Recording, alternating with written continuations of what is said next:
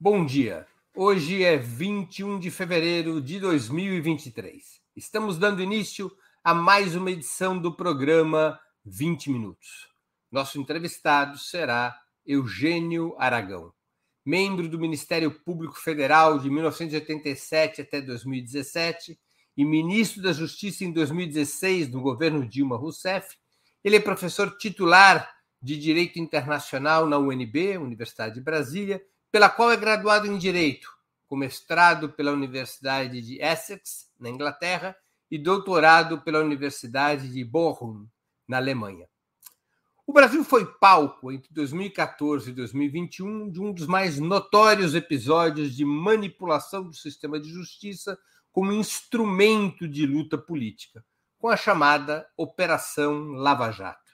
São fartas as provas de que Sérgio Moro, então juiz da 13ª Vara da Justiça Federal, sediada em Curitiba, do Paraná, agiu em conluio com uma força-tarefa do Ministério Público para perseguir e encarcerar inimigos políticos do conservadorismo, com destaque para o atual presidente Lula.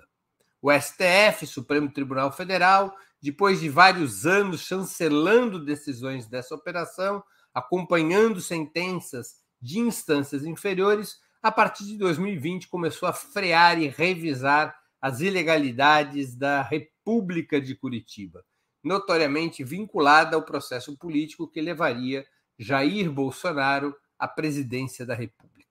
No entanto, praticamente nenhuma reforma estrutural foi feita, até agora, para impedir que fenômenos semelhantes voltem a se repetir. Lembrando sempre que a Operação Lava Jato, segundo muitos analistas, teve como ensaio geral a Ação Penal 470, o chamado mensalão, mostrando, portanto, segundo esses mesmos estudiosos, que a Lava Jato não seria um raio em céu azul, mas uma, um déficit do próprio sistema de justiça, que tem um passado no mensalão e pode eventualmente ter um futuro nada promissor. Para avaliar esse cenário, nós vamos conversar com o nosso convidado de hoje.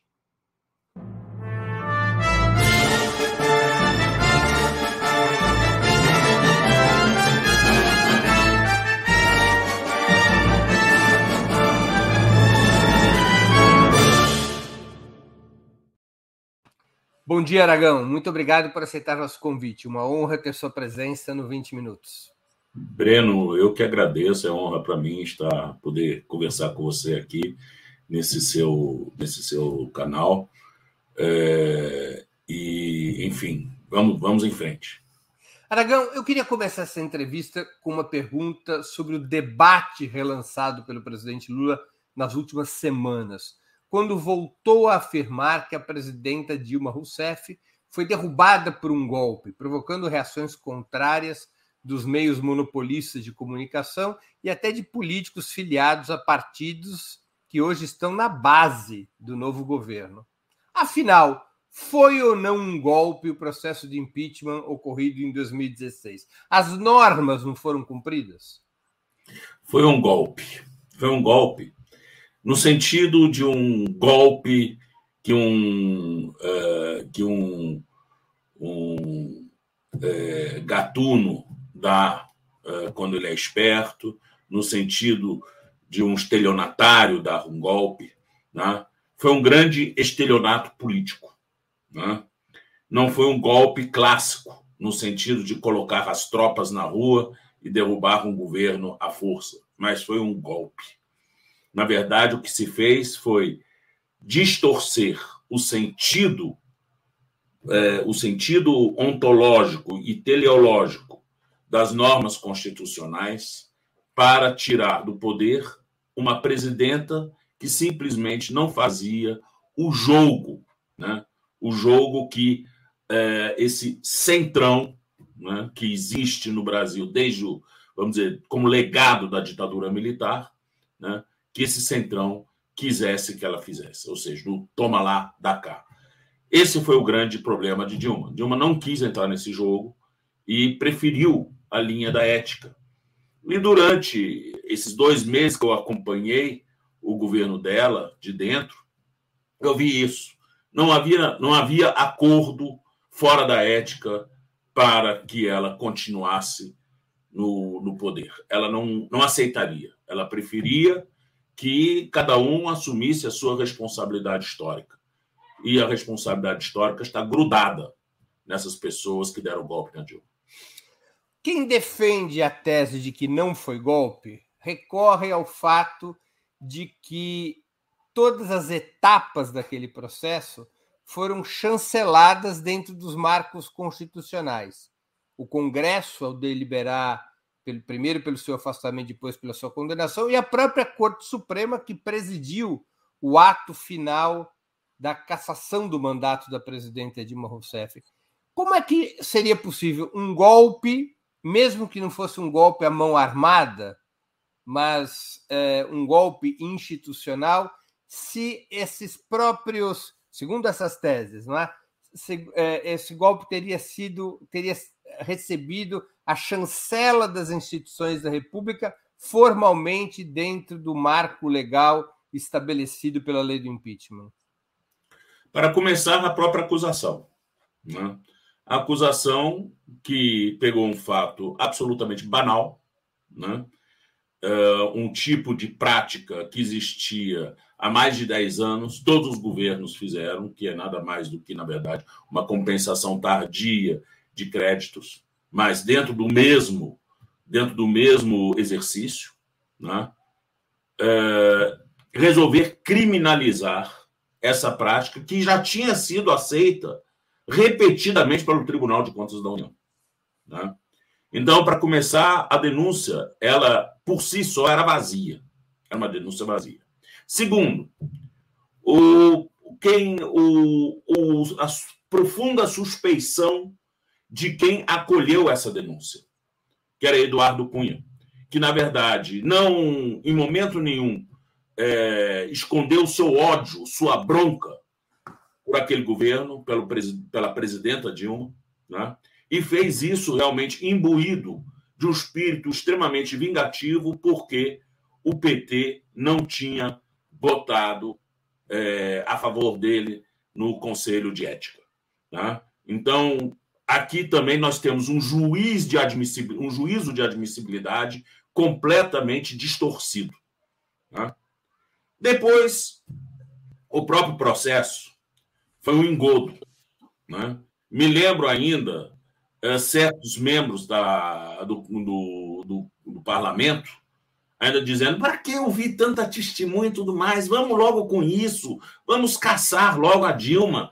Isso aí não, isso é perda de tempo, isso é perda de tempo. Ou seja, não é eles não queriam fazer o processo. Na verdade, eles queriam simplesmente derrubá-la. Era derrubá-la. Para instalar ali alguém que liberasse o caixa. A verdade é essa. Né? E, e o, e o vice-presidente da República, da, da presidenta Dilma, aceitou esse papel e mais, articulou esse papel, articulou assim de uma forma muito intensa, também mostrando ressentimento, amargor pelo fato durante ele que era muito extremamente vaidoso de durante esses anos todos ter sido ficar, ficado como uma figura decorativa, né? E a verdade é o seguinte, Michel Temer, do ponto de vista administrativo, é um nada é um absoluto nada. Né? Ele, a Dilma não podia contar com ele para absolutamente nada, porque o projeto pessoal dele era tão distante, mas tão distante, né? Dos, do projeto do, do partido, do projeto do governo dela, que não dava para colocar ele em nada. Ela até tentou, ensaiou de colocar algumas pessoas do time dele, como por exemplo Moreira Franco. Mas quando começou o zoom, zoom, zoom de que as coisas não andavam muito limpas, lá na Secretaria da Aviação Civil, na, nos, uh, nas concorrências públicas sobre os aeroportos, ela rapidamente tirou o sujeito de lá. Né?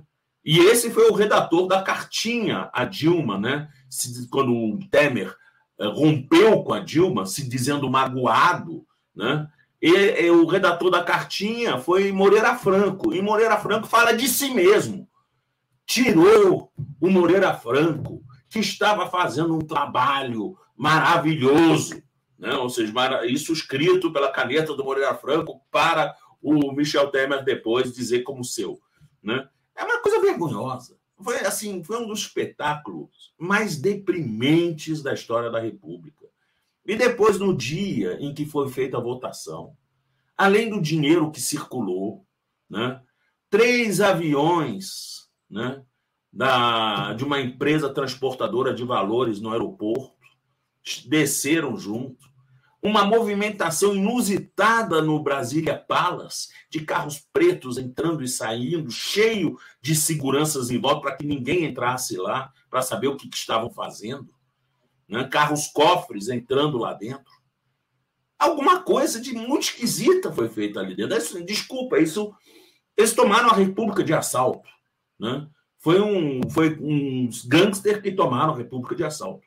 E tanto que a gente vê isso depois, no dia quando Dilma finalmente é destituída, ela, ela continua no Palácio do Alvorada até a sua destituição final, mas no momento que a Câmara afasta ela, ela já, já sai do Palácio do Alvorada.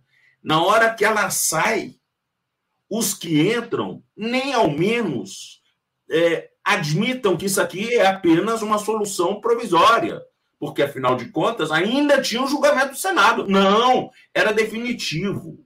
Né? O GSI colocou o ministro-chefe da Casa Civil, Jacques Wagner, para correr do Palácio do Planalto. Fora daqui, fora daqui. Né? Ao mesmo tempo, tiraram os quadros da Dilma para colocar o quadro de alguém que era interino ainda. Tirar os quadros da Dilma.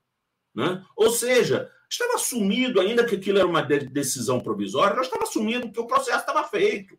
Ninguém queria um processo e que, no final, pudesse absolver Dilma. Não se tratava disso. Agora, foi lamentável que realmente, no quadro, no quadro político, então, da época, o Supremo Tribunal Federal teve uma posição extremamente frágil. Frágil, pode-se dizer. A gente que achava que o relator do primeiro mandato de segurança, o ministro Faquim, viesse a enfrentar essa, esse assalto à República, ele, no primeiro momento, deu uma liminar.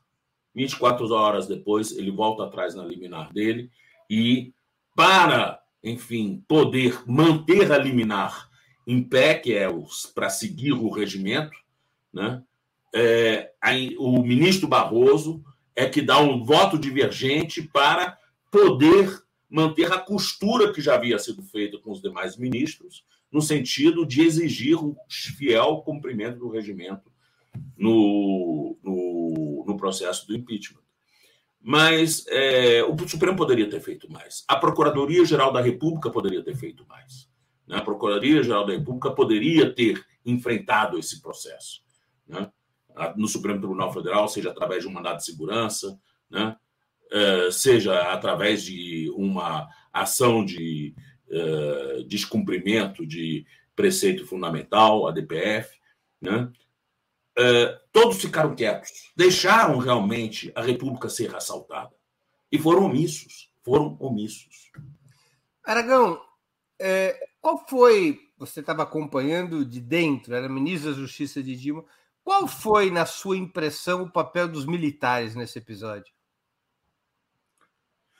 Olha, nós vemos ali é, o papel dos militares ainda muito nos bastidores. Né?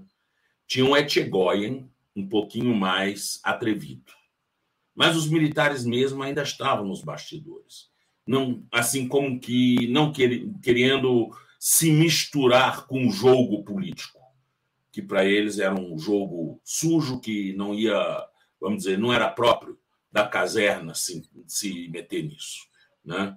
De certa forma, temos que lembrar que em 64 e todos os 21 anos que seguiram, política era uma coisa que deveria ser tratado na base da canga, né? porque os políticos por si só não prestavam. Essa ideia de que a política não presta é uma, uma visão autoritária bem típica da caserna né? o despeito, desrespeito pelos, pelos políticos. E não poderia ser diferente, eles ficaram meio que em cima do muro. Mas tinha o Etchegoyen que ativamente eh, apoiou o Temer, né? Eh, promoveu-se uma caça a, com a ajuda dele ao, ao petismo dentro do Palácio do Planalto, tirou-se todo, todo mundo que tinha um mínimo de vínculo com os governos anteriores, e olha que era difícil não ter, porque afinal de contas tinham sido 13 anos de governo do Partido dos Trabalhadores, né? mas quem tivesse um mínimo de, de contato já era. Até o homem do cafezinho foi mandado embora. Porque é, é com o governo Temer que começa a militarização do governo, não é? Porque Sim. o Temer substitui o ministro da Defesa Civil por um militar, o Etchegói vira um ministro super poderoso no GSI, e o Temer começa a nomear militares uh, em grandes quantidades, digamos, para cargos de confiança. Para muitos estudiosos, isso era uma espécie Sim. de. Teria sido uma intervenção militar. É uma intervenção militar. Mas eu não vejo como intervenção militar. Na verdade, o que tinha aqui era, na verdade, vamos dizer, o estamento do mercado, a política conservadora e, vamos dizer, o, o estamento uh, institucional militar judiciário, todos de mãos dadas. Tá? É aquela frase do, do Jucá um acordo com o Supremo com tudo. Era essa foi a senha.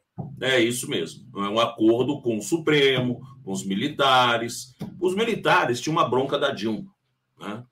É, não só pela história da Dilma, mas sobretudo por causa da Comissão Nacional da Verdade. Né? Comissão Nacional da Verdade foi para eles um, eles sentiram como se fosse uma bufetada na cara deles, né?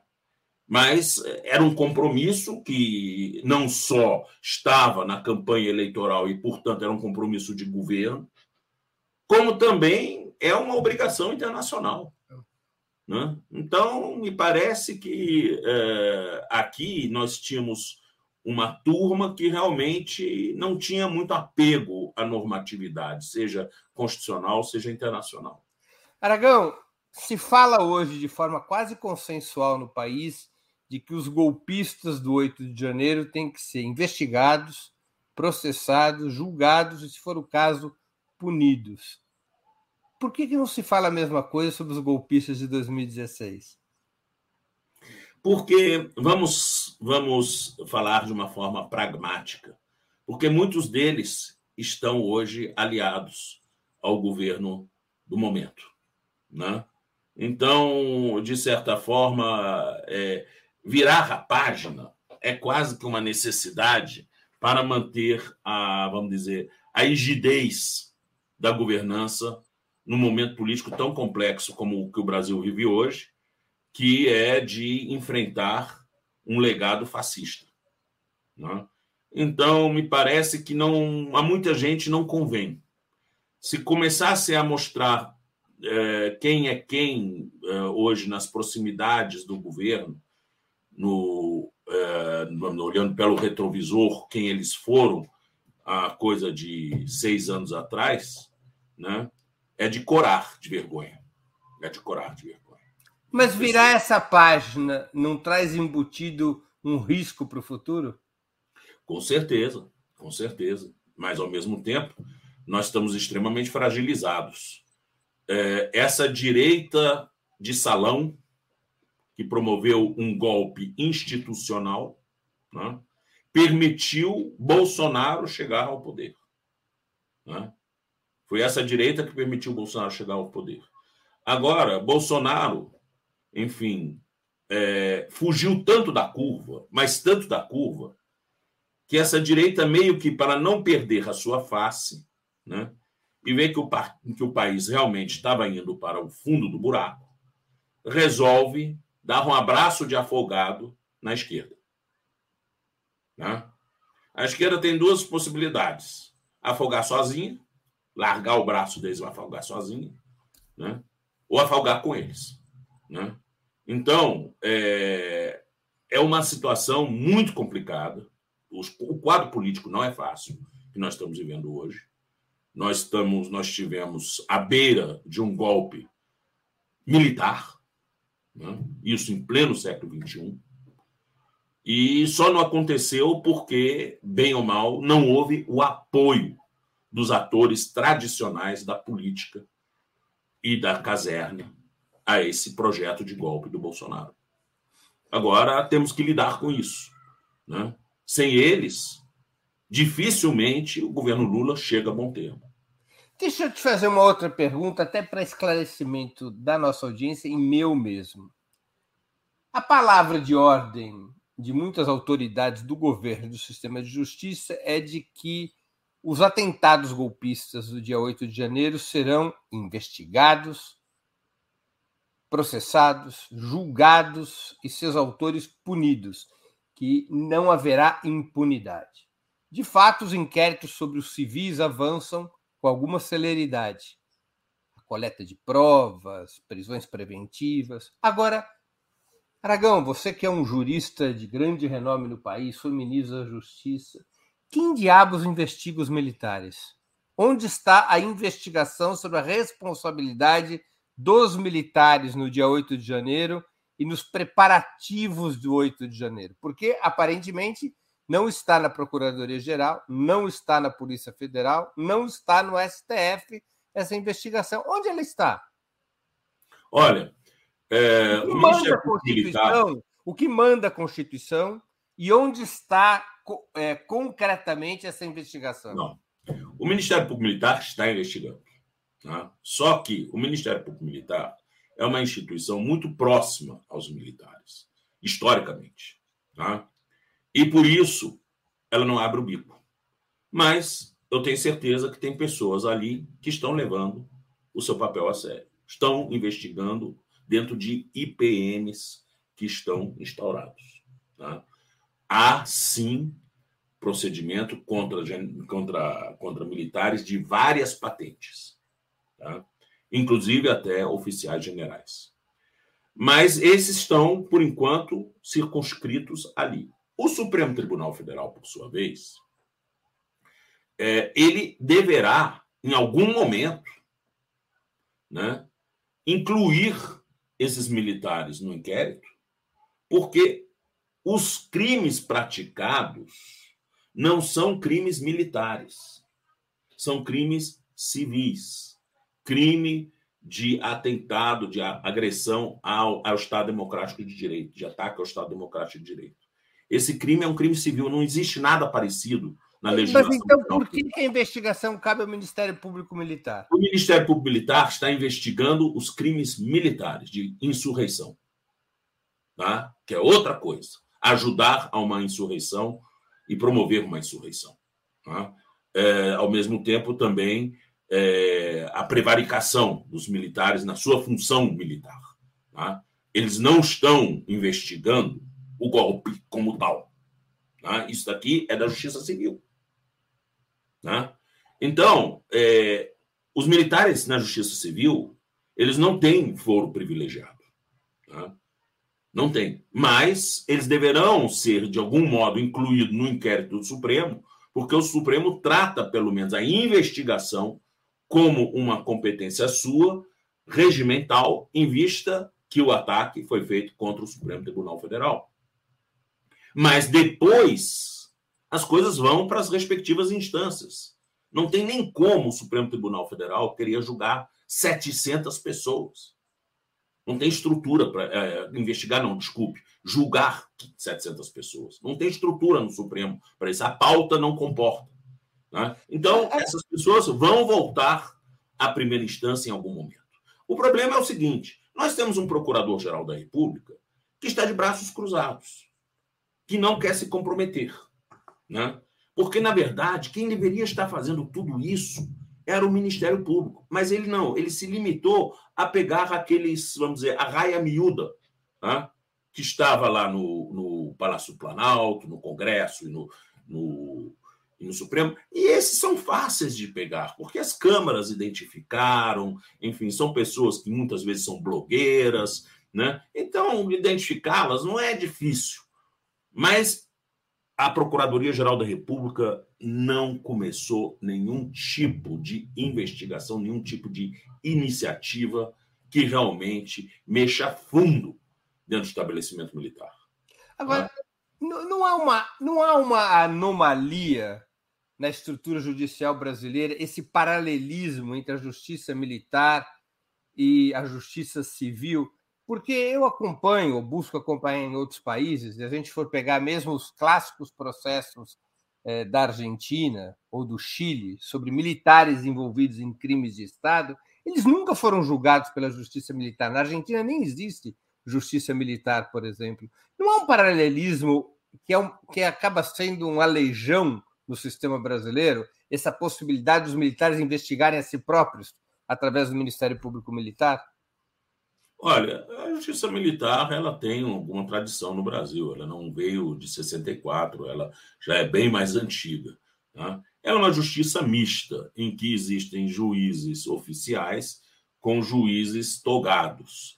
Isso vale para todas as instâncias, tanto nas auditorias militares quanto no Superior Tribunal Militar. Né? É, tem muito a ver com a formação dos nossos militares. Né?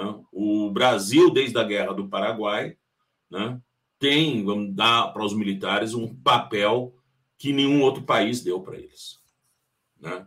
Eles têm um papel. Um papel tutelar. Um papel tutelar. Foram eles que derrubaram a monarquia. Né?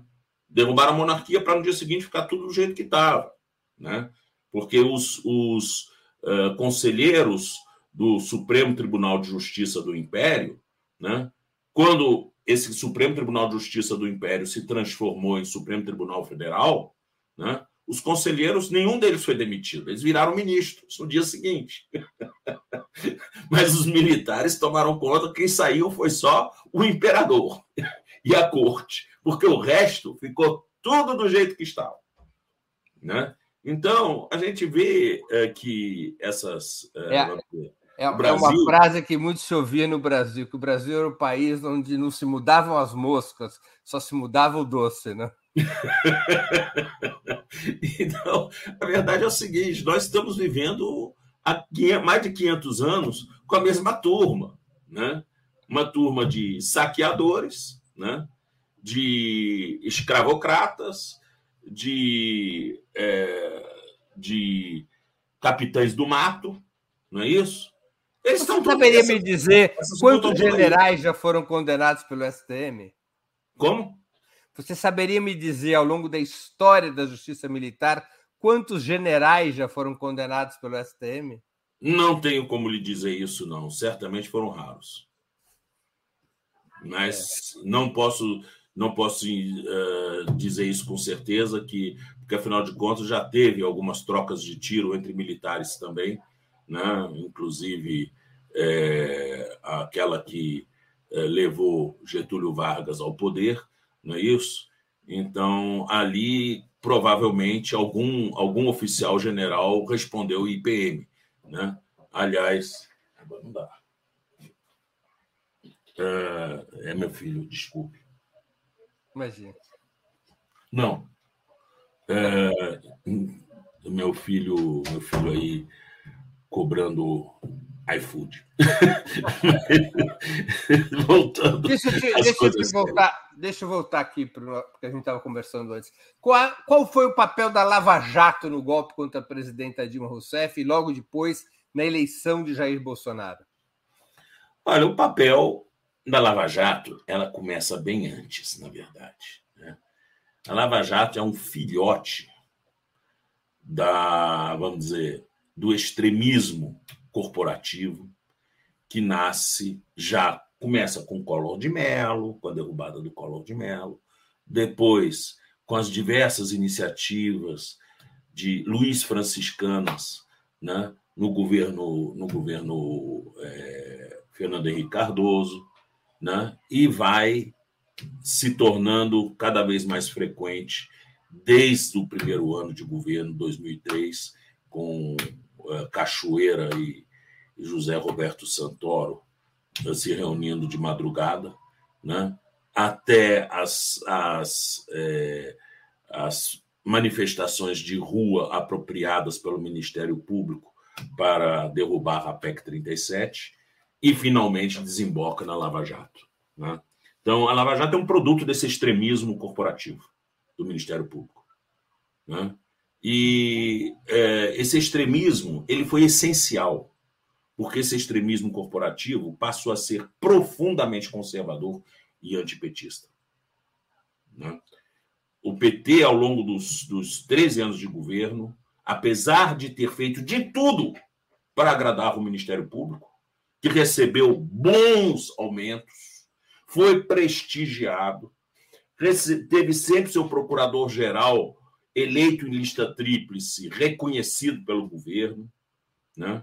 Esse Ministério Público, no entanto, era profundamente conservador e qualquer tipo de ligação com esse governo dentro da casa era tida como suspeita. Eu sei que eu sofri isso na pele. Tá? Eu era coordenador da quinta Câmara do Ministério Público, era a Câmara de Defesa do Patrimônio Público, e fiz um acordo, né, um convênio com o Ministério do Planejamento a respeito de transparência. Né? Na época, o Francisco Gaetani, que era, que era secretário executivo adjunto, estava em eterno contato com a gente para a gente ver melhorar a gestão governamental de forma a torná-la mais transparente, mais leve, né? E também menos, menos corporativa. Rapaz, quando eu botei é, o Ministério do Planejamento, nosso encontro nacional da Quinta Câmara, eu fui avaiado pelos colegas. Acharam absurdo eu ter colocado o convênio com o Ministério do Planejamento do governo petista no site da Câmara. Né? Então, isso a gente já sentia lá dentro. O discurso era profundamente é, PT-fóbico né, dentro do Ministério Público. E claro que a Lava Jato era um projeto político. O Janot, quando ele me anunciou que a Lava Jato ia começar, ele anunciou mais ou menos assim. Estive agora lá no Senado, me entregaram aqui umas informações, vamos derrubar a República. Está todo mundo envolvido. É a coisa mais séria que já teve, não escapa ninguém vai cair todo mundo. Assim eu fiquei sabendo. Levei até um susto. Isso aqui era uma sexta-feira, dia em que normalmente a gente sairia para almoçar e conversar bobagem.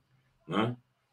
E, e realmente foi isso. Poucas semanas depois, Janot, isso aqui em 2014, né? ele tinha acabado de ser nomeado pela Dilma. Ele tinha um compromisso comigo a respeito disso, de gestão, de forma de gestão. Foi para isso que eu o apoiei politicamente. E ele é, vai para os Estados Unidos numa viagem secreta. Secreta. Por quê? Porque o Adams, o ministro Adams, Luiz Inácio Adams, que era AGU, ficou sabendo dessa viagem dele aos Estados Unidos para cooperar, para tratar de cooperação jurídica com as autoridades americanas, ligou para ele. Escuta, não vai ninguém da AGU. Afinal de contas, a representação jurídica da União se faz através da AGU. Não era o caso de ir alguém da AGU. Insistiu que colocasse alguém da AGU. Eu estava do lado no telefonema. Daqui a pouco, o telefonema entre o Janot e o, e o Luiz Inácio Adams, eu estou do lado do Janot. Se resvala em palavrões. Sabe? Vai para aquele lugar, filha da puta, não sei o que mais, e pum! Joga o telefone na cara. Aos berros. Ou seja, não, o governo não tinha que saber o que, que ele ia fazer lá apesar de que está escrito na Constituição de que quem cuida das relações com países estrangeiros é o Poder Executivo, não é o Ministério Público.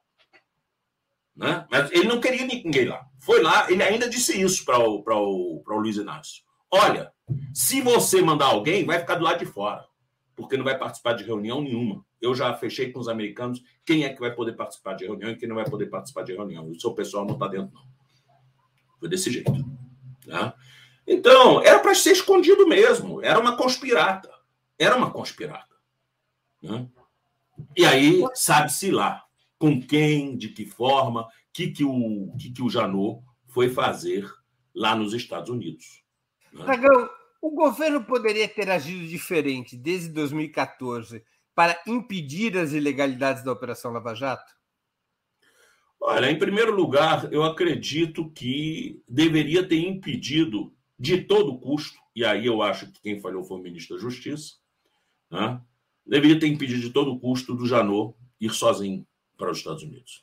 A diplomacia brasileira falhou no momento que emitiu os passaportes diplomáticos, permitindo que eles fossem para os Estados Unidos. O Itamaraty, simplesmente todo mundo se ajoelhou ao Ministério Público. Essa coisa não era de ontem, não é daquele dia. O Ministério Público já vinha, já vinha fazendo coisa errada na cooperação jurídica internacional há tempos. Né? Essa coisa, essa mania de atropelar o executivo, começou lá atrás, né? com o Banestab, na CC5, né? em que eles iam sozinhos para os Estados Unidos, conversavam com os americanos e ninguém sabia o que, que eles estavam tramando. Afinal de contas, ação penal é pública ou não é pública? Né? Mas ninguém sabia o que, que eles estavam tramando. Quando eu fui para Nova York, eu vi coisas horrorosas ali. Né? Do, de uma mesa cheia de extratos bancários, né? os colegas ali e os policiais federais olhando aqueles extratos, examinando aqueles extratos bancários, pegando aqueles extratos bancários, levando para o consulado do Brasil para ser consularizado e, com isso, servir de prova nos processos brasileiros sem nenhuma intervenção jurisdicional. Tá? Quebrando os sigilos desse jeito. Aí dizer, não, mas para os Estados Unidos não precisa. Peraí, mas existe uma lei, né? aliás, existe um decreto que é, que introduz no, no, no, sistema político, no sistema jurídico brasileiro, o tratado de cooperação uh, mútua uh, de, em matéria jurídica com os Estados Unidos, o EMILAT. Né? O EMILAT não trata as coisas desse jeito. O EMILAT passa, quer dizer, os documentos têm que passar para o Ministério da Justiça, o Departamento de Justiça norte-americano, de lá para o Ministério da Justiça e do Ministério da Justiça para a autoridade que requereu aqueles documentos. No caso, seria mais fácil mandar isso para a Justiça do que para o Ministério Público. Tá? Mas não. Eles iam lá direto e pegavam na fonte aqueles documentos, se aproveitando do Patriot Act número 2, que dava ao Ministério Público americano poderes de vasculhar as contas de todo mundo, atrás de terrorista. Né? Foi assim que a coisa foi feita. E a gente acabou com isso. A gente acabou com isso. E por isso eu sofri um inquérito disciplinar administrativo. Não chegou a processo administrativo porque o bom senso prevaleceu no Conselho Superior, mas fui investigado para, porque eu estaria atrapalhando a, a investigação da CC5 em, São, em, em Nova York. Né? Até respondi por isso. Né? Arquivado, mas respondi. E isso porque diziam que eu estava ali para ajudar o governo. Ainda, ainda disseram isso a meu respeito. E isso saiu no Globo. Né? Então havia um, um ambiente realmente é, de muito, vamos dizer, de muito ataque a todo e qualquer um que resolvesse fazer as coisas dentro, dentro daquilo que está na Constituição, dentro daquilo que está na lei já desde o início. E o Janot entrou nessa coisa tranquilamente, botou o Vladimir Aras, que foi, vamos dizer, o, o gigante dessa, dessa, eh, vamos dizer, desse estrago na cooperação jurídica internacional, botou ele como chefe da cooperação jurídica internacional dele, da assessoria internacional do gabinete do Procurador-Geral da República. Né? Colocou como chefe de gabinete né, um, uma pessoa que era amiga dele, que era lavajatista, né? de é, assim, profundamente lavajatista. Né? E ele lavava as mãos, ele deixava acontecer. Ele perdeu o controle da casa nisso daí. Ele foi para os Estados Unidos e depois disso deixou o pau cantar. Veja bem, se a gente pegar o exemplo do mensalão, né? Antônio Fernando e Gurgel, quando começaram as notícias do mensalão, eles tomaram para si a centralidade da investigação. E repassavam para a primeira instância os, os casos na medida em que não tivessem relevância para o processo central do mensalão. Né? Então, o comando ficou com o Procurador-Geral da República. É isso que me diz o artigo 128 da Constituição. O Procurador-Geral da República é o chefe do Ministério Público da União. Então, a, a centralidade ficava com ele. Janot não. Janot fez o contrário. Deixou os meninos, na primeira instância, tomarem conta do pedaço.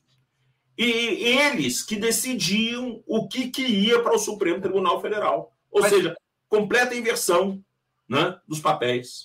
É isso Agora, que aconteceu.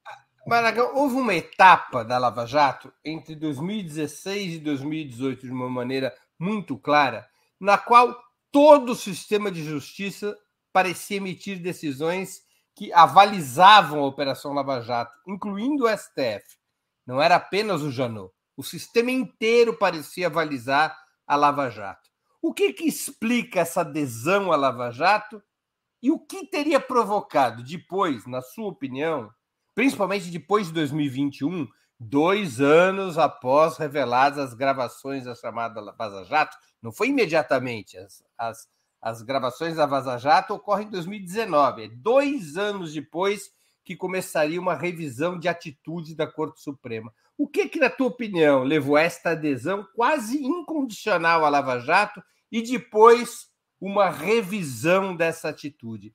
Foram razões jurídicas, foram razões políticas? Como é que você explica essa movimentação? Há razões sociológicas, em primeiro lugar, né? psicológicas também. O Supremo Tribunal Federal, depois de 1988, né? assim como boa parte do Judiciário, busca um protagonismo dentro do sistema político. Né? A ditadura militar, até o pacote de abril e depois do pacote de abril, tratou o judiciário no pontapé. Né? Tínhamos uma, vamos dizer, um, um poder executivo hiperdimensionado no seu poder político, um Congresso servil e um judiciário calado. Né? E nós, e os que não calavam, que nem, que nem é, é, certos ministros que foram caçados, né? tinham destino de ir para o ostracismo. Né? Mas ficaram calados.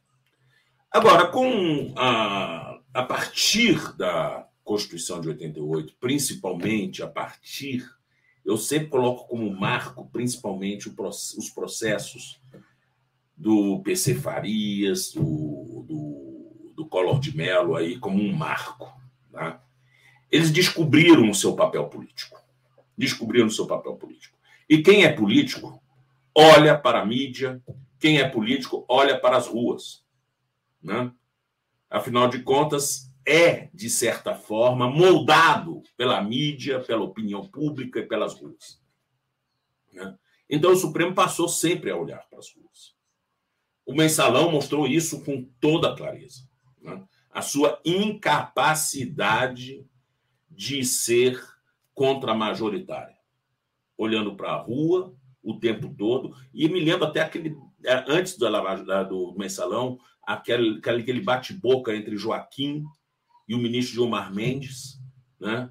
Joaquim gritando para Gilmar: Gilmar, vá para as ruas, vai para a rua, veja o que, que está acontecendo na rua, não é que encastelado aí, não. Você está estragando esse país, está arruinando esse país.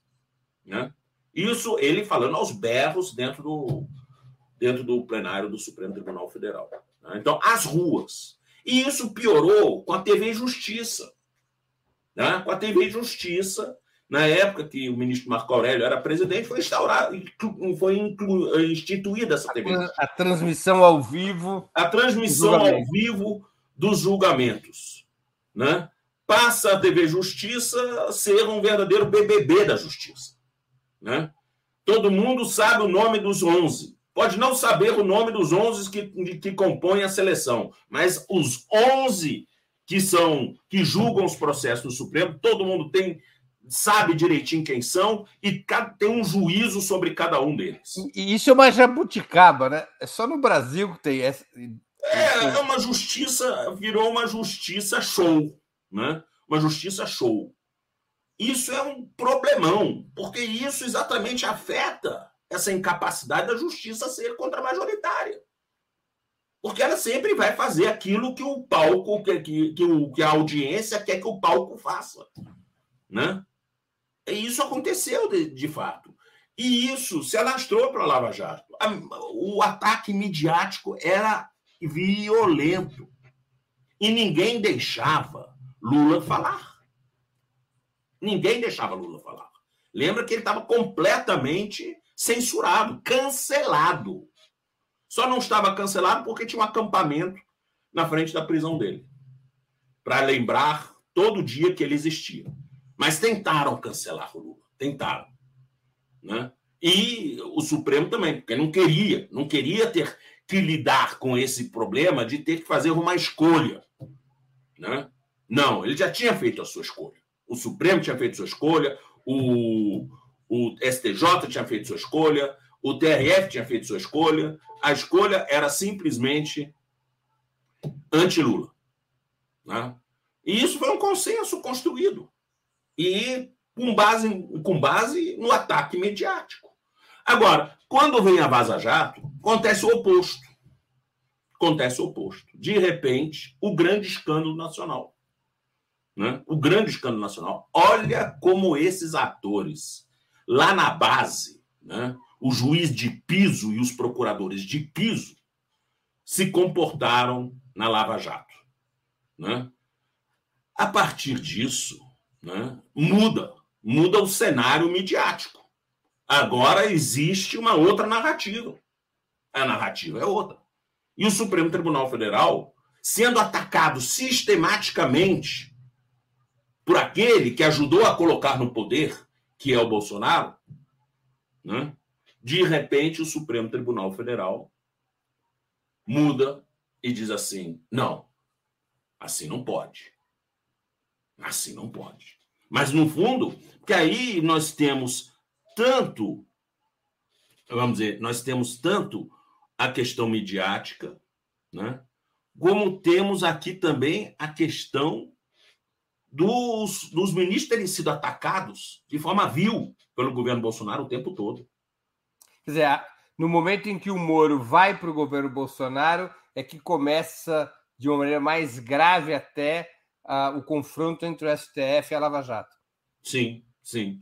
Na verdade, com a partir dos atos, as críticas extremamente ácidas que o Bolsonaro passa a fazer aos ministros do Supremo, até de, em caráter pessoal. Né? Então, aí, a, o plan, aí muda completamente o panorama, o panorama político, midiático, né? e os ministros vão tendo que dar as mãos à palmatória. Os únicos que não fizeram isso foram o, foi o, o Moro e seus amigos no Tribunal Regional Federal da Quarta Região. Mas no resto, até o STJ recuou. Né? Então, isso mostra uma fragilidade muito grande da instituição. Agora, Mas onde, onde, onde para mim está o, o erro maior? O erro maior está exatamente na mediatização da justiça. Né? Justiça não é para ser midiática, justiça não é para ser show. Justiça é para ser envergonhada. Né? É assim que funciona, principalmente a justiça penal hoje. Ela tem que ser envergonhada. Ela, na, na, nos países europeus, as decisões dos tribunais são tomadas em câmera. Só a a proclamação do resultado que é aberta.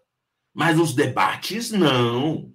Porque os debates eles saem se esbufeteando, saem gritando. São pessoas humanas que nem nós. Mas no momento que você faz isso a público, cai aquela aura, né?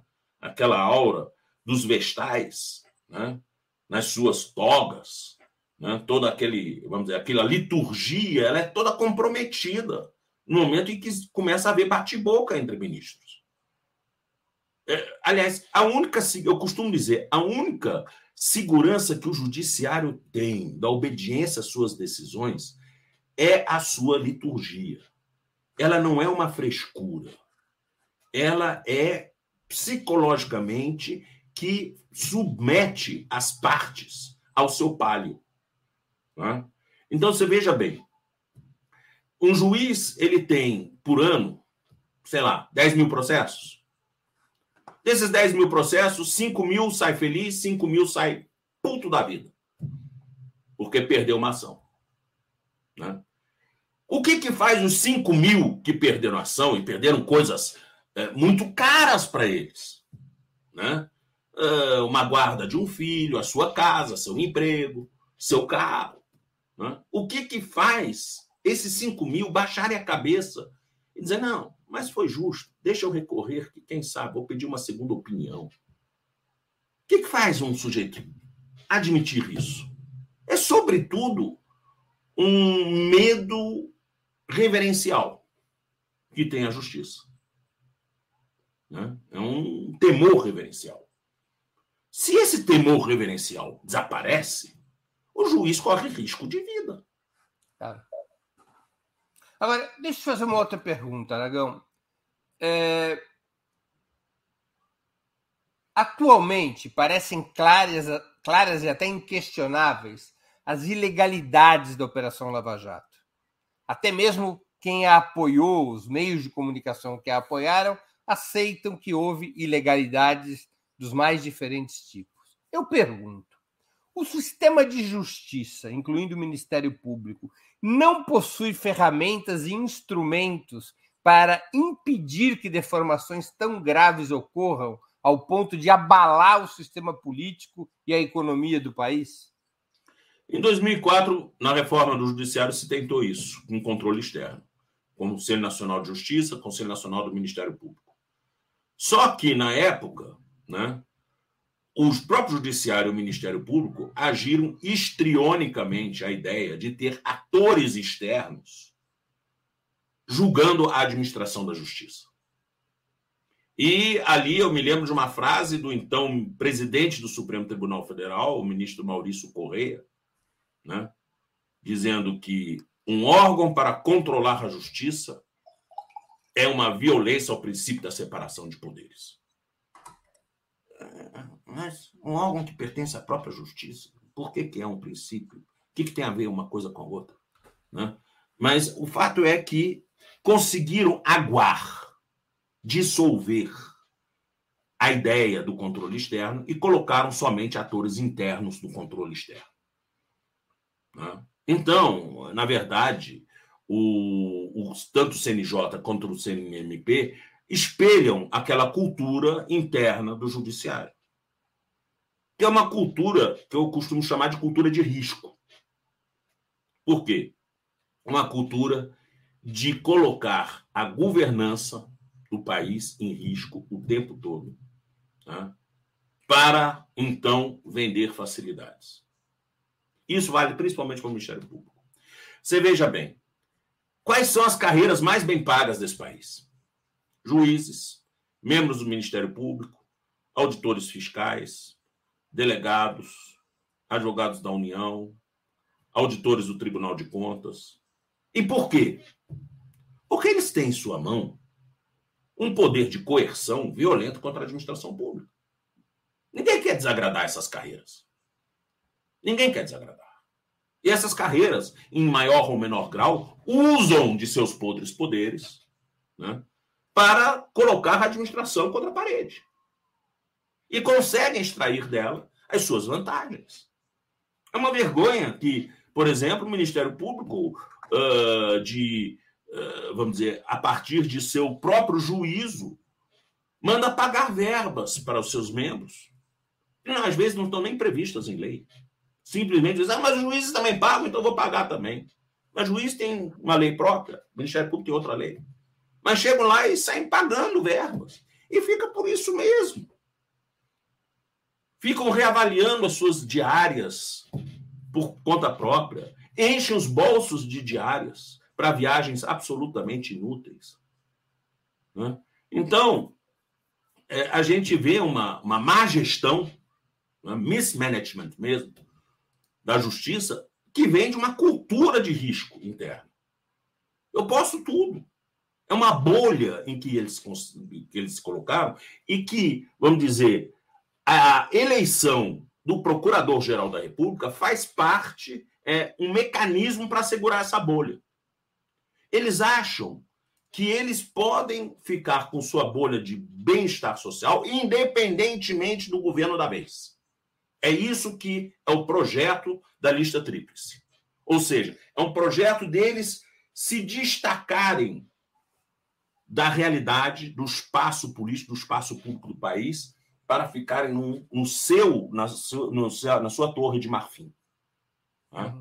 Porque, claro, sem lista tríplice, você poderia dizer, como o atual Procurador-Geral da República, ah, sem lista tríplice, nós podemos ter um problema né? Porque o, o procurador-geral ele é escolhido pelo politicamente e vai fazer tudo que o presidente da República quer.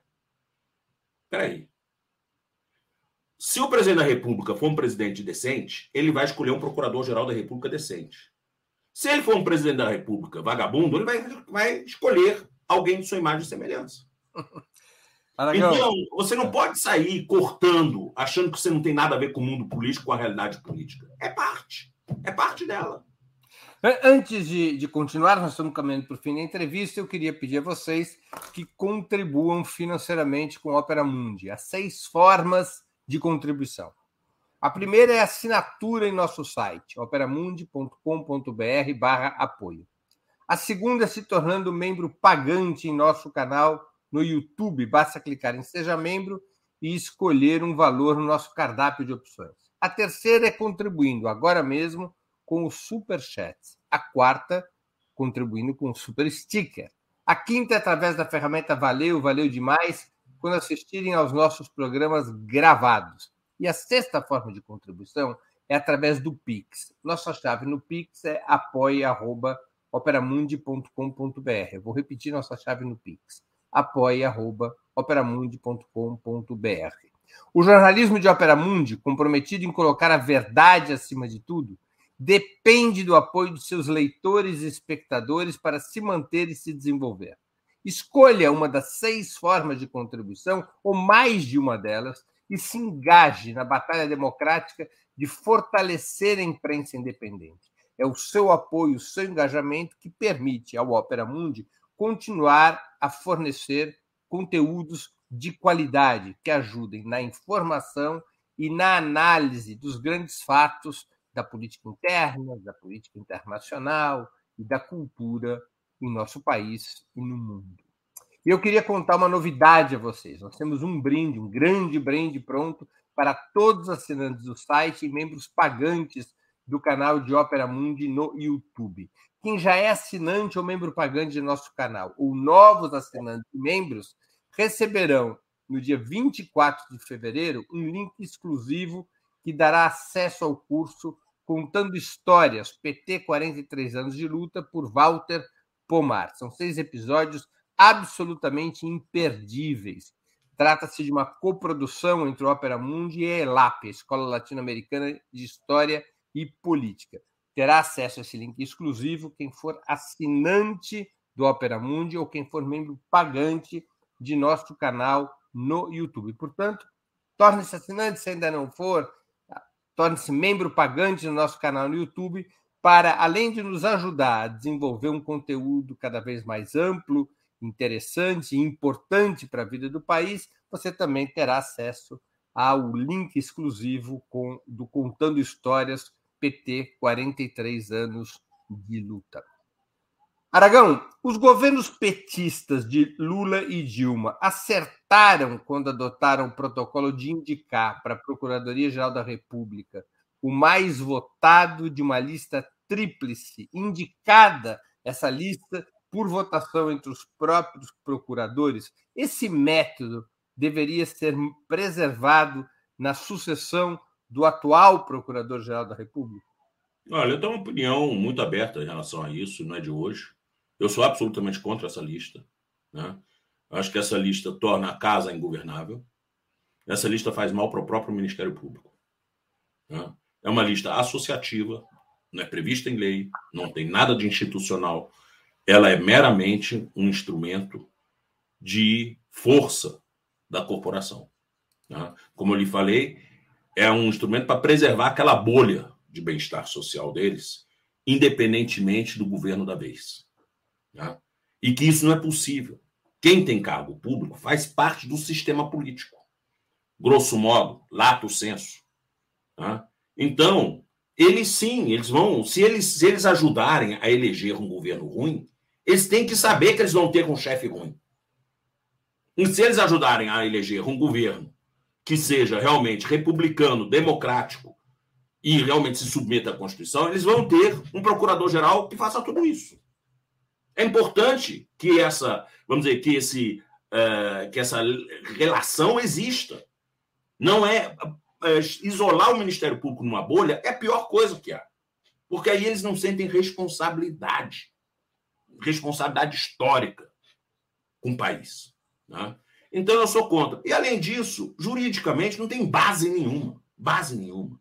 A Constituição foi sábia em dizer que o presidente da República escolhe, ele indica quem é o Procurador-Geral da República, que vai então passar pela sabatina e pela aprovação do Senado Federal, passa legalmente não precisa nem ser um procurador de carreira. Olha, tá como procurador de carreira, tá como procurador de carreira. Agora, legalmente tem, tem, que ser um procurador de carreira que o presidente indica? Sim, hoje na Constituição sim. E, mas depende de que carreira, né? Depende de que carreira. Porque diz carreira do MPU. Eu não falo em carreira do MPF. Rigorosamente, a Constituição não fala em quatro carreiras, em momento nenhum. Fala em uma única carreira. E essa coisa de manter o Ministério Público da União separado em quatro carreiras, né? Elas... As quatro carreiras são o, o, o Ministério Público Federal, o Ministério Público Militar, a Fazenda Nacional. Não, não, não, não, não. não. Ministério Público Militar, Ministério Público Federal, Ministério Público do Trabalho, Ministério Público do Distrito Federal e Territórios. Né? Então, é, rigorosamente, poderia ser de qualquer um dos quatro. Pertence, José Paulo Sepúlveda pertence, o primeiro procurador-geral na Constituição de 88. Ele teve, na verdade, a sua investidura questionada, e passou até pela CGU na época, é, é, Consultoria Geral da União, da CGU não, CGR, Consultoria Geral da República na época, porque ele não atenderia à condição de membro da carreira. Só que pertence, ele era promotor de justiça que foi cassado do Ministério Público Federal e Territórios, né? E depois anistiado e aposentado. Então ele era da carreira.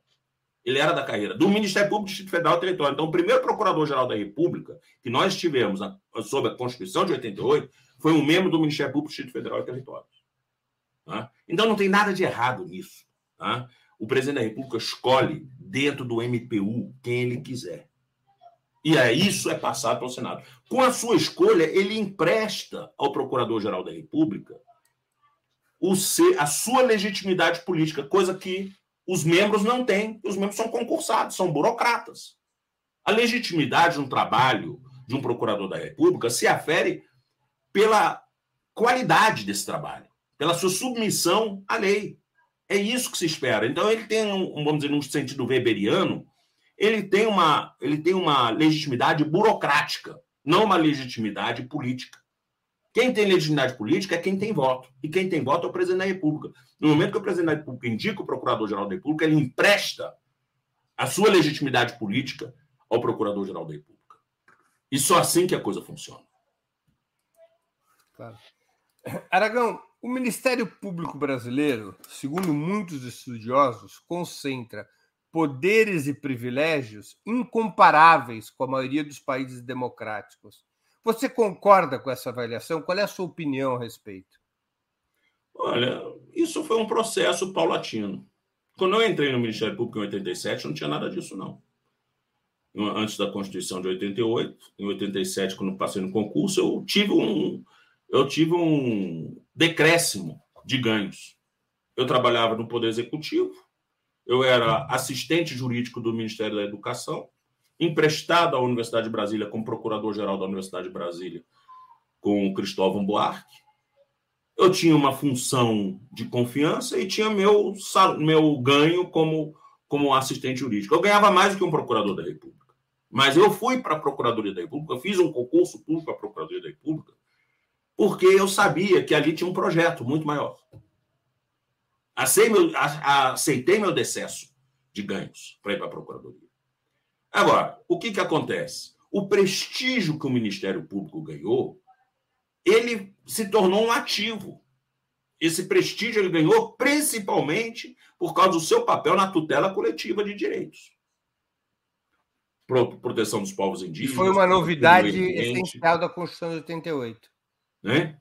Que foi uma novidade importante Sim. da Constituição de 88. Isso foi, esse era o seu ativo principal. Não era o penal. O penal era business as usual, sempre foi. Né? O que era de novo e aquilo que era o um novo ativo para o Ministério Público era isso. Agora, isso virou um ativo financeiro também, que o Ministério Público virou o baby da República, né? todo mundo gostou daquela coqueluchezinha lá. E acabaram enchendo o ego da turma. Né? E isso daí acabou virando, começou a realmente mudar, foi no governo Fernando Henrique Cardoso, em que nós, depois de termos tido o Ministério Público, que ajudou a derrubar o Collor de Mello, nós passamos a ter um Ministério Público extremamente é, crítico ao governo Fernando Henrique Cardoso, e, ao mesmo tempo, um procurador-geral da República, que ficou oito anos lá, o Geraldo Brindeiro, né, tentando equilibrar aqueles vasos. Né? E, para equilibrar aqueles vasos, ele conseguia, com o governo, cada vez mais vantagens para os membros do Ministério Público. Não é à toa que no Ministério Público, Brindeiro é bem visto, porque ele conseguiu muita coisa para os membros do Ministério Público. Até uma nova sede ele construiu para a PGR, aquele, aquele prédio lindo, maravilhoso do Niemeyer. Né? Então, ele conseguiu valorizar o Ministério Público e, ao mesmo tempo, abriu as comportas para os concursos públicos, né? para os concursos públicos é, vamos dizer, de massa. Agora não eram mais 20, 30 que passavam, agora eram 120 que passavam no concurso de procurador da República. Isso tem muito a ver também com a interiorização da Justiça Federal. Precisava se preencher cargos. E aí você não controla mais a cultura institucional. Quando eu entrei no Ministério Público, nós éramos o quê? Uns 200, 300 procuradores. Todo mundo se conhecia pelo nome. De repente, eu entro no Ministério Público, não sei mais quem é quem virou uma massa disforme. Né? Isso você não, uma cultura, você não preserva essa cultura. E o que, que chamou a maioria dessa massa para dentro do Ministério Público? As vantagens do cargo. Pessoal é capaz de ficar estudando dois anos dentro de um cursinho para passar nesse concurso. E depois que passa no concurso, quer receber, quer receber pelo, vamos dizer, pelo, pelo tanto que plantou. Não é isso? E é isso que isso gerou essa, essa cultura do quero mais, do copo vazio. Nunca está cheio esse copo, nunca está cheio. Isso vale também para a justiça. É a mesma coisa. Copo nunca está cheio, sempre querem mais, sempre querem mais e querem mais e querem mais. Tá bom, eu até acho que hoje, vamos dizer, meio que se nivelou. O Ministério Público não está mais tanto quanto era quatro, cinco anos atrás. Tá? O Ministério Público hoje ficou quatro anos sem receber nenhum aumento. Realmente também sentiu o peso, né? o peso da crise econômica sobre ele. Né? Agora, sem dúvida nenhuma, sente essa crise econômica de um patamar muito mais alto do que a maioria dos servidores públicos, certamente. Né? Você, a compos... na sua avaliação, no seu conhecimento, a composição do Ministério Público ela poderia ser caracterizada como elitista e até racista? Racista não diria, mas elitista com, certeza. Elitista com certeza. O Ministério Público hoje é, vamos dizer, é a meritocracia mais convencida de si mesmo, de seus méritos. Né? São pessoas que realmente estudaram nas melhores escolas, fizeram as melhores faculdades e passaram um concurso extremamente difícil. Isso não diz nada a respeito do caráter delas. Apenas diz respeito a que eles são capazes de se preparar bem para um concurso público e, e passar. Né? Apenas isso. Em geral, são filhos de famílias mais abastadas para poder. Sim, sim, classe média alta. Classe média alta que antigamente não, não via no Ministério Público um, vamos dizer, um destino natural seu, porque não tinha prestígio. Mas passou a ver no momento que passou a ser prestigiado e passou os ganhos passaram a valer a pena. Né? Então, em vez de ser engenheiro, em vez de ser médico, passou a querer ser também membro do Agora, Ministério Público. Aragão, e a autonomia do Ministério Público? Muitos estudiosos, comparando com outros países, dizem que a autonomia do Ministério Público brasileiro é muito acima, por exemplo, dos Estados Unidos ou da França. Não estou falando da autonomia funcional, mas da autonomia da instituição. Tem até um, uma pergunta de um espectador nosso que tem a ver com isso também. O MP não deve ser vinculado ao Poder Executivo? Quer dizer, o MP é, no Brasil virou um quarto poder?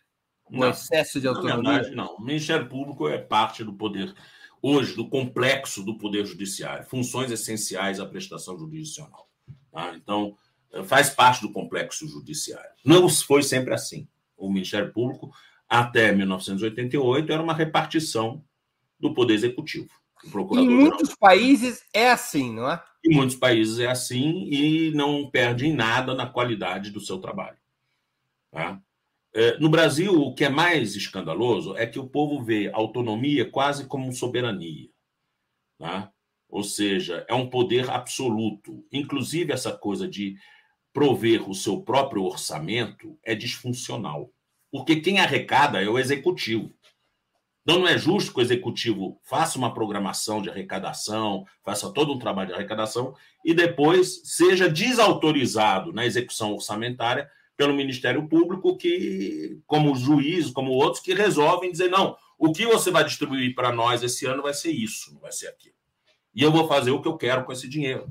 Quer dizer, eu tenho meu orçamento que não depende do executivo. Não tem porquê. Não tem porquê isso ser assim. Tá? Em termos de gestão pública, isso não traz nenhuma vantagem. Pelo contrário, isso traz pulverização de recursos a dificuldade da governança orçamentária. Né? Então, é, tem certos exageros. O que eu acho que realmente faz sentido, vamos dizer, se explica pelo, vamos dizer, pela herança histórica da ditadura, que sufocou todos os outros poderes. É uma reação. Então, nós estamos na antítese da ditadura, né? Sobre esse aspecto. Agora, todo mundo quer mostrar que tem musculatura. O Congresso quer ter musculatura e briga com o Executivo o judiciário, o Ministério Público tem musculatura, né? Só que isso também não é bom para o país, né? Porque falta um pouquinho de sistema nisso tudo, né? Você vê que a coisa é sistêmica. Você não tem, você não tem um, um membro do Ministério Público que faz o seu serviço simplesmente porque tem valores. Você tem um membro do Ministério Público que faz o seu serviço porque ele é poderoso e quer ficar mais poderoso ainda, né? Então, isso acaba prejudicando a qualidade da prestação jurisdicional. Né? Hoje nós temos o Ministério Mas, Público. Nas grandes democracias liberais do planeta, vamos falar aqui dos Estados Unidos, no Reino Unido, no outro padrão, a França, a Alemanha, o Ministério Público ele é subordinado ao Poder Executivo.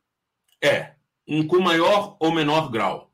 Né? Mas, em todos os casos, né, eles são, vamos dizer, responsáveis perante o executivo e o parlamento de alguma forma. Tá? Então. É... A modelagem brasileira é muito mais autônoma Sim, do que a modelagem desse país. Exatamente. É, quer dizer, não existe ninguém para cobrar. Teoricamente, deveria haver o Senado. No primeiro ano de mandato seu, o Janot cumpriu com aquilo que eu tinha sugerido a ele, que ele tinha prometido ao Senado na sua, na sua, na sua, é, é, naquela sua entrevista no Senado, na sabatina, de uma vez por ano ele ir ao Senado e prestar contas, né? Mas ele depois ele fez isso uma vez, nunca mais. Só prestou contas uma única vez. É importante essa prestação de contas. Né?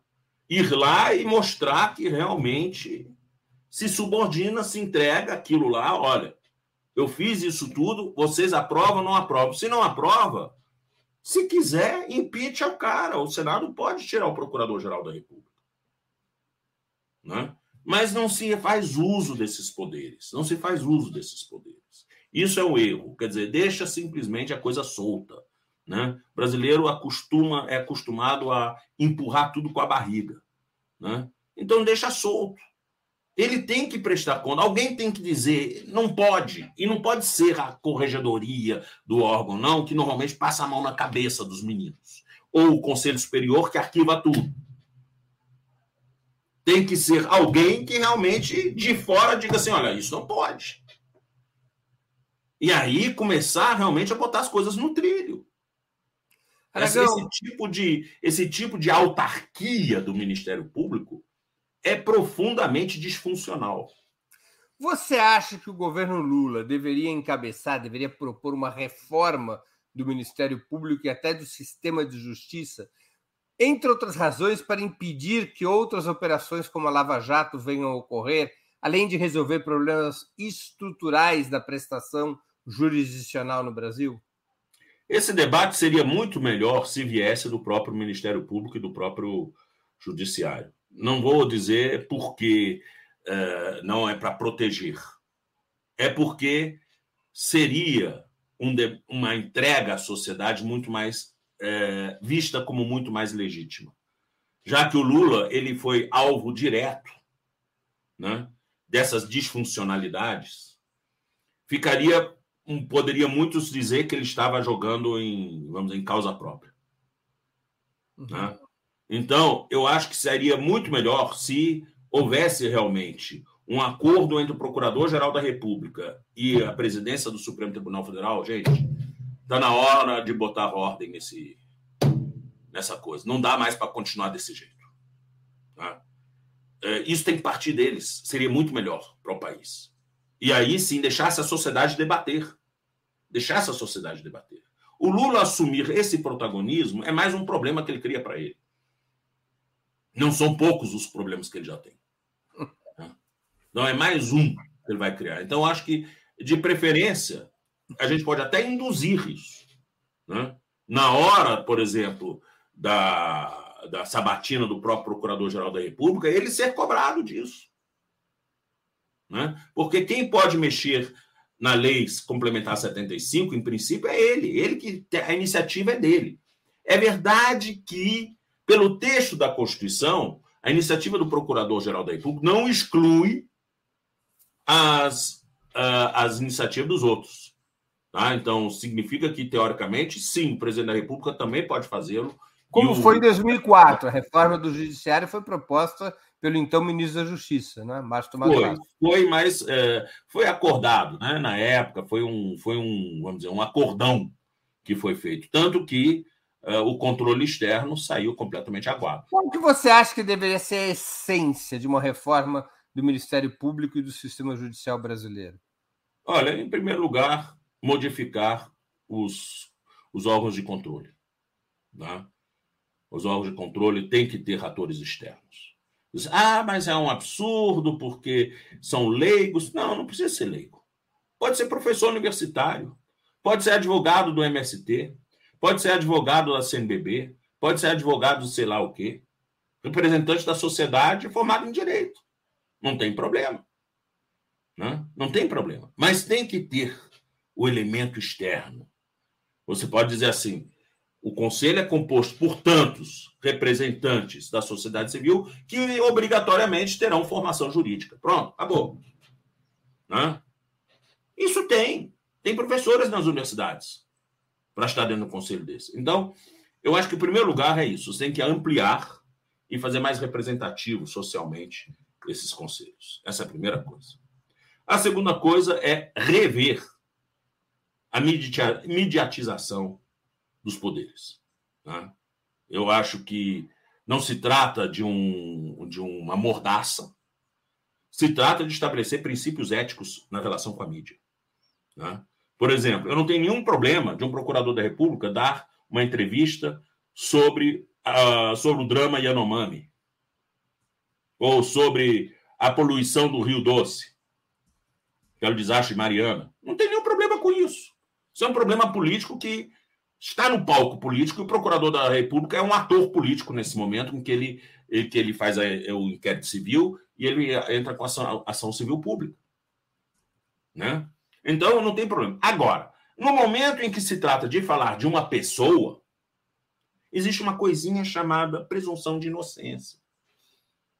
E a presunção de inocência é, exige que seja tratado com muito mais cuidado qualquer manifestação prévia, porque isso pode comprometer, inclusive, o procurador, que depois fica impedido de atuar, porque já ou manifestou sua opinião fora dos autos. Isso aconteceu, por sinal, com o Dallagnol, quando ele apresentou o PowerPoint. Ele não podia mais, depois daquilo, ele não poderia mais atuar na Lava Jato.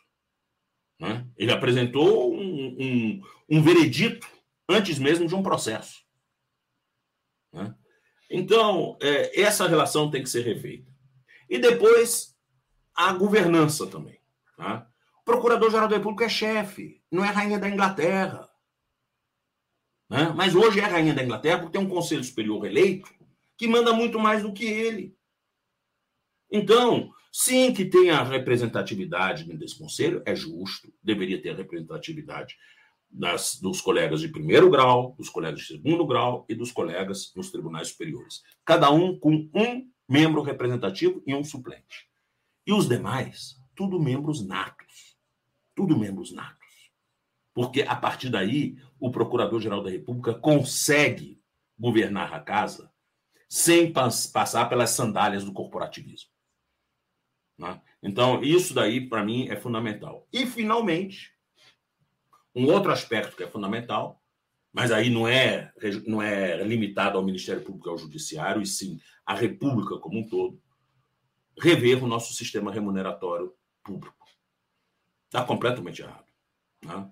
No Brasil, você deveria tirar, na verdade, aquele ordem progresso e colocar lá: quem não chora, não mama. Né? Por quê? Porque quem grita mais no serviço público se faz ouvir e ganha mais. E a voz daqueles que têm um porrete na mão é muito mais forte do que aqueles que têm apenas a greve para fazer. Né? Um professor ganha mal por quê? O máximo que ele pode fazer é uma greve. Ele faz uma greve, no semestre seguinte ele vai ter que repor as aulas. Tiro no pé. Às vezes o governo até gosta de greve de professores porque reduz a conta de luz. Exatamente. Então, não faz, não muda nada. Né? Já o Ministério Público em greve já é outra coisa. Isso aqui é quase um golpe de Estado. Né? Então, eu acredito que nós precisamos rever a matriz de ganhos desse país. E ela tem que ter proporcionalidades. Não é possível que o membro do Ministério Público recém-concursado ganhe mais do que um professor titular de uma universidade pública. Não é possível. Isso não, não é proporcional. Né? Então, isso precisa ser revisto. Isso precisa ser revisto. E aí, só realmente Napoleão, de uma forma napoleônica. Aquele plano cartesiano de eh, de formação versus risco no desempenho do cargo. Tá? Aí você faz o seu plano cartesiano em cima disso e localiza todos os cargos da República naquilo lá, e você cria realmente uma tabela de proporcionalidades. E essa tabela, então, ela passa a ser, na sua, vamos dizer, na sua razão, ela passa a ser é, estática. Pode haver modificações nos valores, mas sempre mantida aquela razão. Tá? E isso fazer em termos nacionais. Em termos nacionais também. De forma que um cargo C3 federal é a mesma coisa que um cargo C3 estadual, é a mesma coisa que um C3 municipal. Aí você começa a ter controle sobre as contas da folha de pagamento, que hoje, rigorosamente, não existe dado possível para você dizer quanto é que o Brasil, em todas as suas administrações, gasta em folha de pagamento. Não, não tem esse valor, porque cada um é um sistema que não conversa com o outro. Os sistemas não se conversam. Então, tem que passar a se conversar. Então, executivo, judiciário e legislativo, União, estados, municípios. E um fundo nacional para compensar aqueles municípios mais pobres que não conseguem atingir o nível da tabela. Né? Os pisos, por exemplo, dos professores, os pisos dos médicos, né? os pisos dos enfermeiros. Né? Então, eu acho que a partir disso Acho que seria interessante a gente propor essa modificação, porque aí acaba esse ímpeto de dizer eu sou diferente, eu quero, eu quero que o Ministério do Planejamento no ano que vem dê um aumento para mim, danem-se as outras carreiras, é o meu primeiro. Isso acaba. Os membros do Ministério Público, se quiserem aumento, vão ter que ir lá no sindicato do serviço público, juntamente com os outros, né, e pedir o aumento de todo mundo. É que nem o Verde na Alemanha, né, que é o sindicato do serviço público. Claro. Você, né? você vetoriza o salário do serviço público, Exatamente. a partir dali, quando aumenta para um, aumenta para todos. Exatamente. Pra... É como. É, porque o pior entre nós é o seguinte: tadinho do ministro do Planejamento, ele tem que fazer mais de 400 gestões por ano. Agora é a ministra da gestão que assume o problema. É, é. a Esther Dueck que está com esse abacaxi. Exatamente. Então, melhor é você, você negociar só com um eu vou negociar com o sindicatão do serviço público. Acabou. Claro. Né? Tem uma pergunta de um espectador nosso, Aragão, o Rodney Doreto Rodrigues. O que Aragão acha do quinto constitucional? Eu sou a favor. Eu sou a favor de todo tipo de arejamento de carreira. E acho que o quinto constitucional deveria também existir dentro do Ministério Público. Né? Aliás, acho que o procurador-geral da República deveria passar por sabatina no Senado, do, no Senado Federal ao ser promovido, já que eles se dizem do mesmo nível que os ministros do STJ. Né? Por quê? Porque faz bem você, você arejar aquela cultura interna. Faz bem. Né? É, claro, é, você tem que estabelecer certos rigores. Na Alemanha, por exemplo, quem foi é, juiz da Corte Constitucional depois não pode ocupar mais nenhum cargo público. Só um, que é o cargo de professor universitário. Nada mais. Então, existem certos rigores para você fazer. Você sair de lá, você tem que ter sua quarentena muito rigorosa. Se você é advogado, entra no entra para ser ministro ou entra para ser membro do Ministério Público, depois sai você querer aumentar com isso a sua atratividade para os clientes. Tem que haver, nesse caso, sim, algum tipo de controle para esse, essa coisa de, vamos dizer, porta giratória, né? não ocorrer dentro do Judiciário do Ministério Público. Mas, fora isso, eu não acho ruim. Né? Entendi. Ah, você acha que deveria ser reposta a discussão que era apontada pela PEC 37 há 10 anos atrás, que atribuía, só para nossa audiência acompanhar, a PEC 37, proposta de emenda constitucional 37, estabelecia que apenas a Polícia Judiciária poderia comandar inquéritos. O Ministério Público ficou contra essa PEC para poder também ter o direito de presidir inquéritos. Você acha que essa discussão deveria ser reposta no bojo é. de uma reforma do sistema de justiça? Eu acho, eu fiz, eu dei um, aliás, eu publiquei um artigo recentemente sobre uhum. esse assunto, né? Uh, e foi, aliás, no 247. Não, 247, é, foi no 247. Não, foi na Carta Capital. Desculpa. Na Carta Capital, foi, eu li Carta Capital. E o que eu disse lá é o seguinte: é que o nosso sistema ele pressupõe a existência de filtros. Né? e personagens distintos no processo. Né? Polícia, Ministério Público, juiz. Se você confunde os três, que nem aconteceu na Lava Jato, vira aquela michórdia. Né? É o famoso check and balance, o sistema de pesos e contrapesos. Exatamente. O que você precisa é uma polícia que seja tutelada, de certa forma, pelo Ministério Público, o Ministério Público seja tutelado pelo Judiciário e o juiz de primeiro grau tutelado pelo juiz das instâncias superiores. Né? É isso que você precisa. Então, aí, nesse, aí realmente não tem como você sair confundindo os papéis. O Ministério Público não é formado, não tem formação para fazer inquérito. Né? Para isso existem escolas de polícia. O Ministério Público não tem essa formação. Né? E o Ministério Público tem poderes que a polícia não tem e que, portanto, fazem essa intervenção é, sancionatória ser muito mais violenta com o Ministério Público do que com a polícia. Né? Então, me parece que é, acredito que. É, deveria discutir isso. Deveria discutir isso. Né?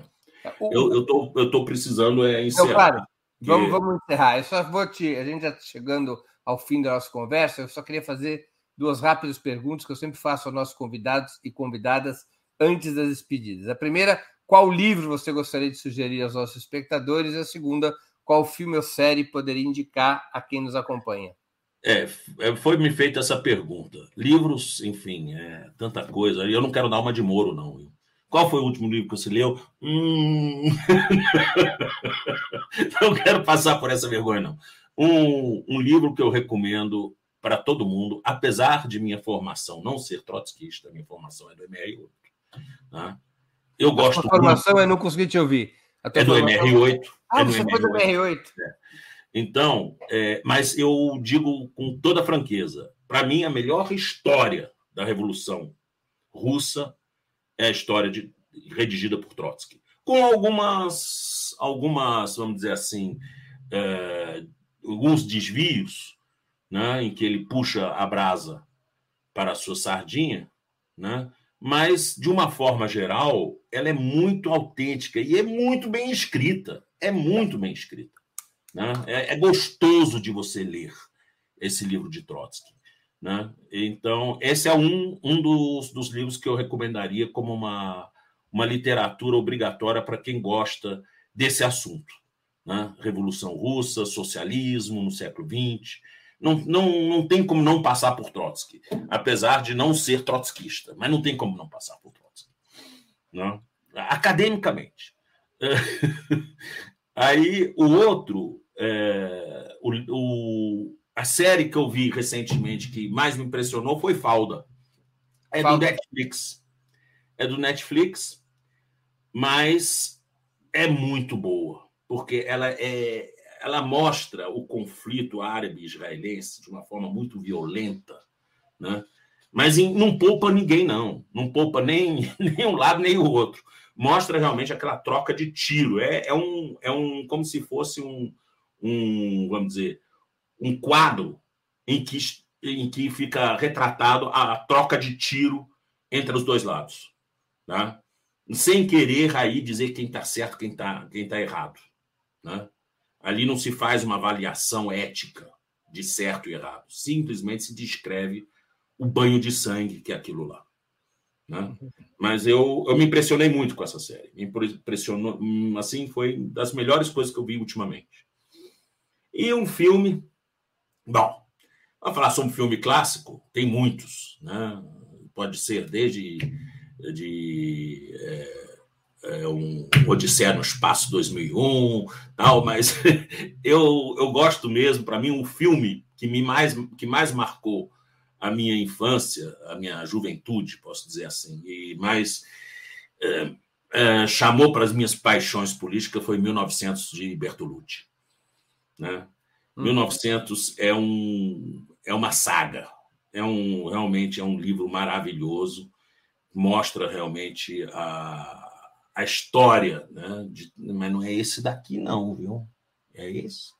É. Ah, Bernardo Ah, sim, é ele mesmo. Porque normalmente nós temos um outro quadro. Aquela né? outra capa com aquele Aquela outra capa, clássico é. do anarquismo do século XIX. É. Mas é maravilhoso, porque mostra a história realmente da luta da luta operária, luta campesina na Itália no século XX. É maravilhoso. Maravilhoso. Tá bem.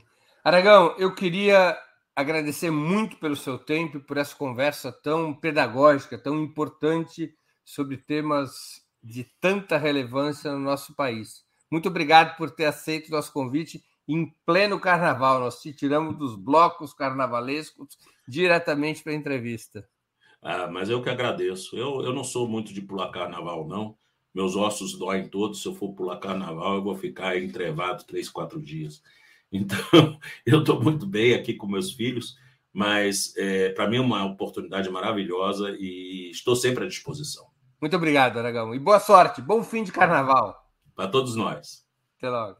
Também agradeço a todos e todas que assistiram a esse programa, em especial aqueles e aquelas que puderam fazer contribuições financeiras ao nosso site e ao canal de Ópera Mundi no YouTube. Sem vocês, nosso trabalho não seria possível e não faria sentido. Um grande abraço a todos e a todas.